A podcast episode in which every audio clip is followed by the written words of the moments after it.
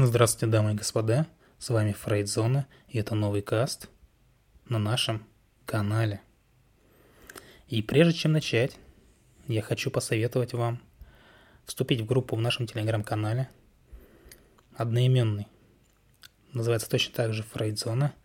Там вы найдете много чего полезного, нужного для вашей нормальной, благополучной психологической жизни. Но я буду начинать. И хочу напомнить, что в прошлый раз я рассказывал о становлении секса, о том, как церковь повлияла на это и какие проблемы были с интимом, с близостью у людей. Так вот, сегодня хотелось бы поговорить о противоречии, о противоречиях желания – и можно сказать, что наши страсти, имеется в виду человеческие, людские, они похожи на огонь и воду. То есть они хорошие слуги, но плохие хозяева. И тут нужно понимать, что что это вообще такое, что это значит. Потому что многие люди э, размышляет примерно так. Типа, для меня сексуальное желание означает поиск чего-то запретного, запретных плодов каких-то. То есть э, меня постоянно тянет к запретному, я жажду того, в чем мне отказано. Это вообще, в принципе, психология человека, да? Тянуться к тому, э, что под запретом. То, что делать нельзя, да, делать еще больше хочется. То есть какая-то вот животная натура, да, берет верх над разумом, и человека туда тянет. И для многих людей это очень важный аспект в жизни. Но бывают и другие мнения. Для кого-то какие-то там интимные желания, сексуальные желания, они как поэзия. Это какие-то там странные фантазии, которым э, невозможно противостоять. И внутри таких людей живет неодолимая сила, которой они смеют прислушиваться. И даже, возможно, именно эта сила заставляет их э, каждый день вставать по утрам. У кого-то и так случается. И бывают и более пессимистичные рассуждения, что-то типа, ну, когда у меня возникает желание, я заранее предвижу трагедию – Бывает такое. То есть у кого-то ассоциация с интимом, с близостью, с близостью, с сексом, это на старте уже какая-то трагедия. Потому что там люди чего-то боятся, стесняются, страшатся. Бывает такое, что они теряют контроль над собой и боятся своей э, природы, боятся своей натуры. И многие думают, что все совершенные ими ошибки не что иное, как результат желания. Ну, например, кто-то там много раз э, женится. Но они задают себе вопрос, а стоит ли это вообще делать? И после этого они начинают сомневаться. И очень часто многие обнаруживают то, что ради обладания желаемым приходится э, отказываться. Отказываться от того, чего ты желал прежде – Вот. И эволюционное происхождение желания, оно очевидно. Однако, знаете, это не, ну, как бы не совсем означает, что люди должны игнорировать э, какие-то психологические его компоненты. Да, сложилось оно эволюционное, но со временем, да, как человечество развивалось, сам все человек развивался, оно по понятным причинам обросло и, скажем, психогеникой, да, какой-то. И человеческие действия – определяется и тем, и другим. То есть не надо тут рассматривать как-то отдельно. Э, лучше рассмотреть в комплексе. Э, в любом случае генетическая матрица, она разворачивается в определенной среде, да, в определенном социальном контексте. А форма, которую принимает желание, да, зависит уже э, там, от исторических, эволюционных, культурных, каких-то даже ситуационных факторов. И за наше поведение отвечает не только какие-то инстинктивные процессы, какие-то рефлекторные ответы. Мозг тоже относится к эрогенным зонам. Да? Для кого-то, может, сейчас открытие, а может, кто-то это всю жизнь знал и понимал. И действовал согласно этим принципам. И в любые модели поведения, да, э, может, ну, они могут вообще меняться. Любые модели поведения могут меняться под воздействием, в том числе окружающей среды, какой-то обстановки и так далее. И учитывая продолжительный период созревания человеческого индивидуума, э, все формы его деятельности, они являются продуктом не только природы, но и, конечно же, воспитания. Куда же без этого? И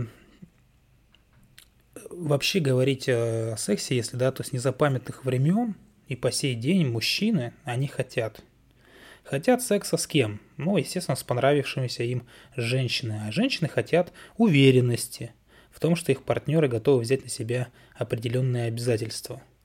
Ну, как и у нас э, считается, что женщины э, любят э, рисковых, да, парней, но замуж выходят за надежных.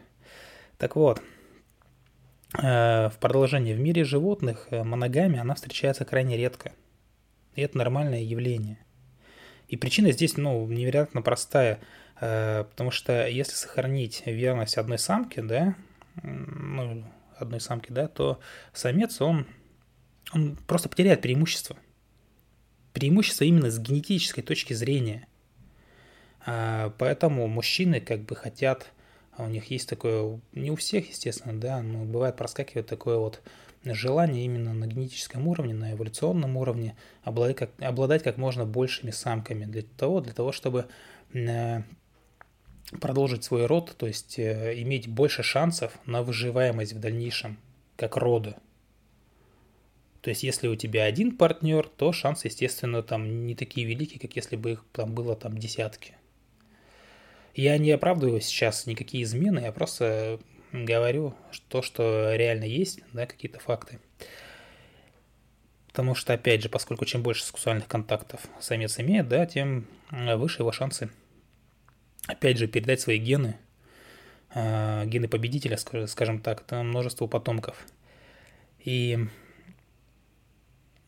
то есть, материнство – это биологический факт.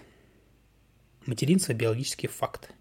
А вот отцовство – это уже социальное изобретение. Но у женщин всегда была иная программа действий, поскольку для них, особенно в первобытные какие-то времена, да, интим был сопряжен с огромным риском. Я уже говорил об этом в прошлом касте. К тому же все, скажем, там 9 месяцев, да, там возьмем, э, естественно, беременности и в период кормления женщина испытывает повышенные нагрузки.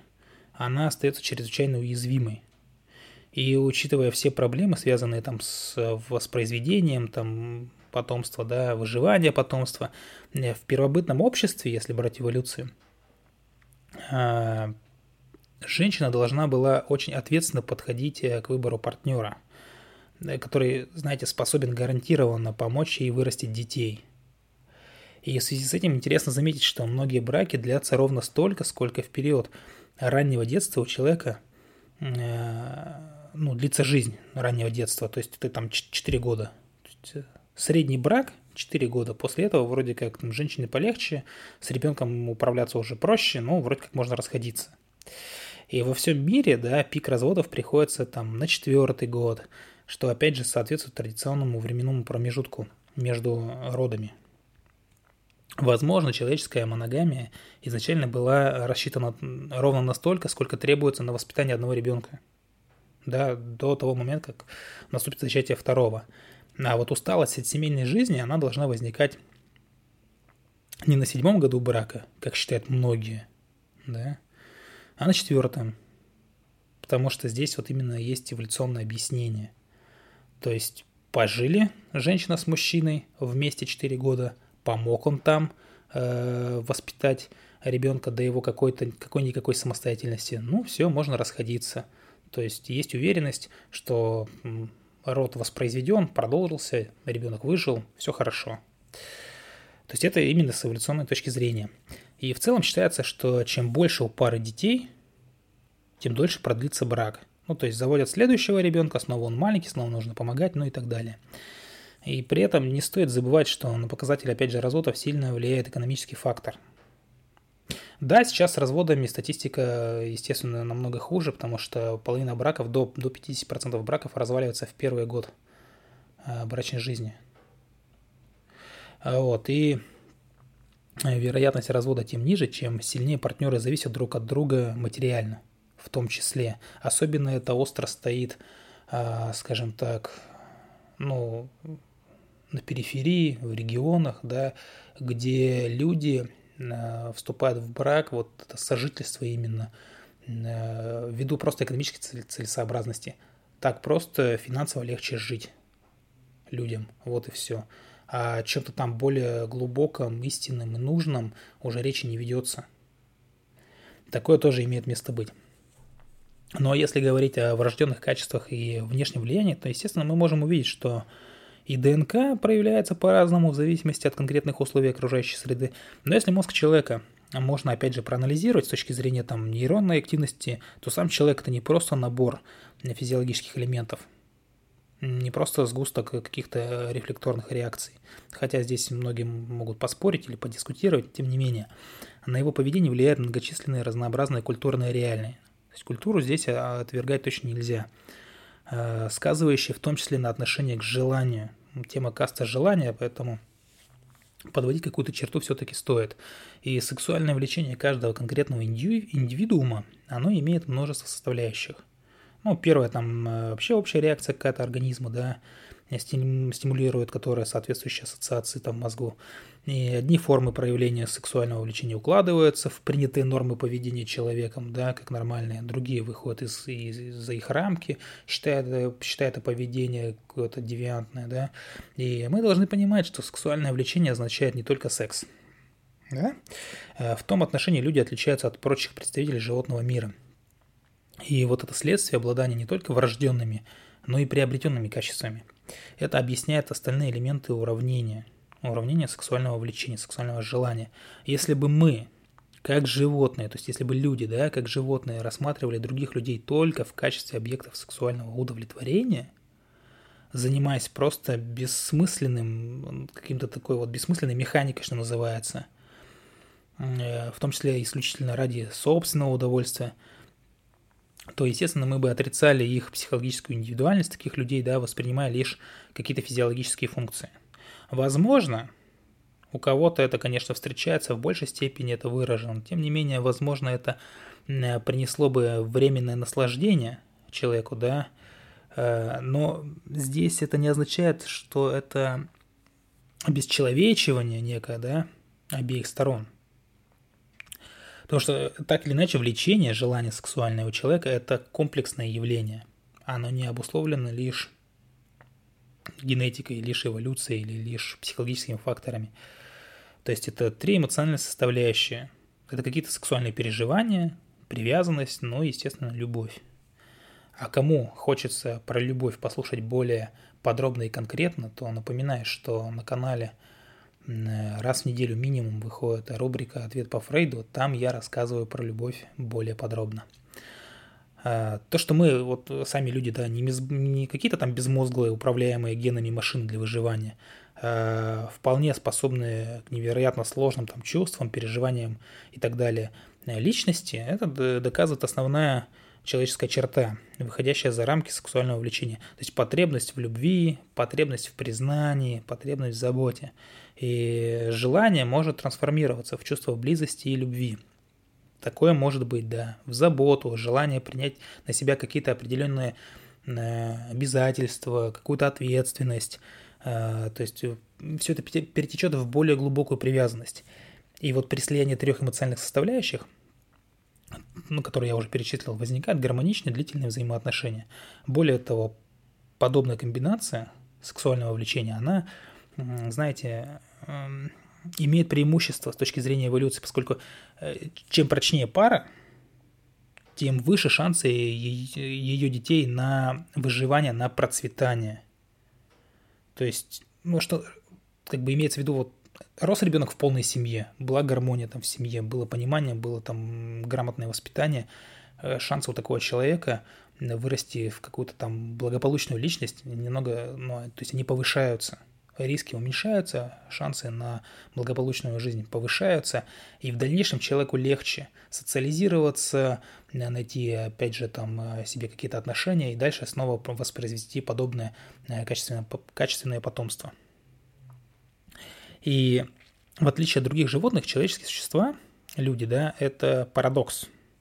С одной стороны, они запрограммированы на секс, да, э, но в то же время мы вынуждены искать какой-то э, неясный объект для реализации нашего желания. Э, на самом деле мало кто может похвастаться длительной гармонией между всеми этими чувствами. Гораздо чаще они как-то сменяют друг друга поочередно, вступая там в противоборство, порождая какие-то взаимоисключающие события и интересы. А так что человек эмоционально тяготеет к одному, любит другого, а испытывает сексуальное влечение к третьему. Ну, по аналогии мы э, думаем одно, говорим другое, а делаем третье. Здесь то же самое. И человеческие взаимоотношения невероятно сложны. И их нужно понять, э, что в действительности стоит за сексуальным влечением, привязанностью и любовью. Вот таким был каст по поводу желаний, как они возникают, откуда берутся, а в чем суть вот этих трех эмоций, да, которые обуславливают это желание. Надеюсь, вам понравилось. Любите психологию, изучайте психологию. С вами была Фрейдзона. Всего доброго. Пока-пока.